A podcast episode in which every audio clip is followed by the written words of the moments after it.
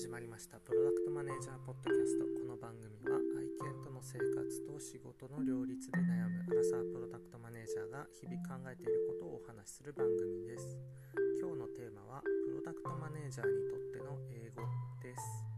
英語を皆さん仕事で使ってますか？うーん。まあ会話職場にね外国人がいらっしゃってえっ、と母語が英語の方とかまあ第二外国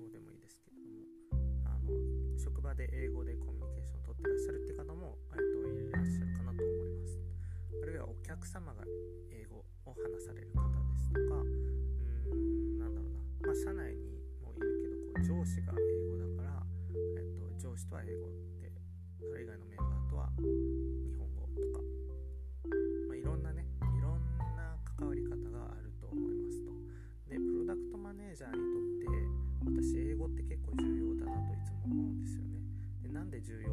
重要だって思うかっていうとえっと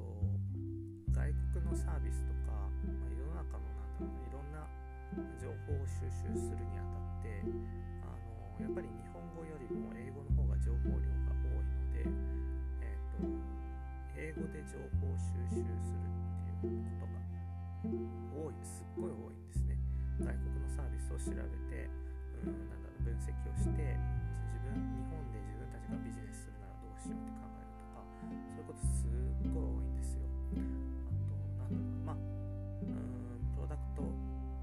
フトウェアを作るにあたっても逃れられないねあのプラットフォームの巨人たちが何を言ってるかってまあ日本語で発信されることもありますけれどもうんやっぱり英語の方がね早かったり正確だったり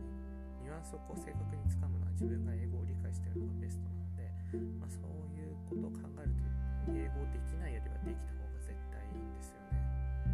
あと自分の場合は結構 API とかなんだろうな技術的なレファレンスドキュメントをエンジニアさんと一緒に読むっていうことも結構やってきてるのでまあ大体ね大体英語で書かれてるのでやっぱり英語を読めないと難しいなって思うことも結構ありましたね。うん。プロダクトマネージャーって、まあ、日本国内で仕事する分には全然あの私も仕事でこうなんだろうな日本人としか今は働いてないですし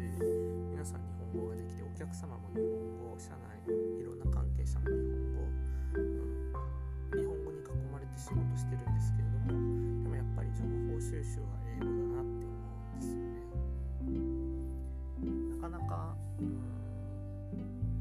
報収集程度だったらあの英語読むだけなので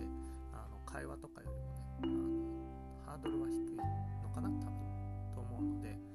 っともしプロダクトマネージャーっていう仕事に興味あるとかそういう方はぜひ英語の勉強もしてみるといいんじゃないかなと個人的には思ってたりします。読むだけならね一番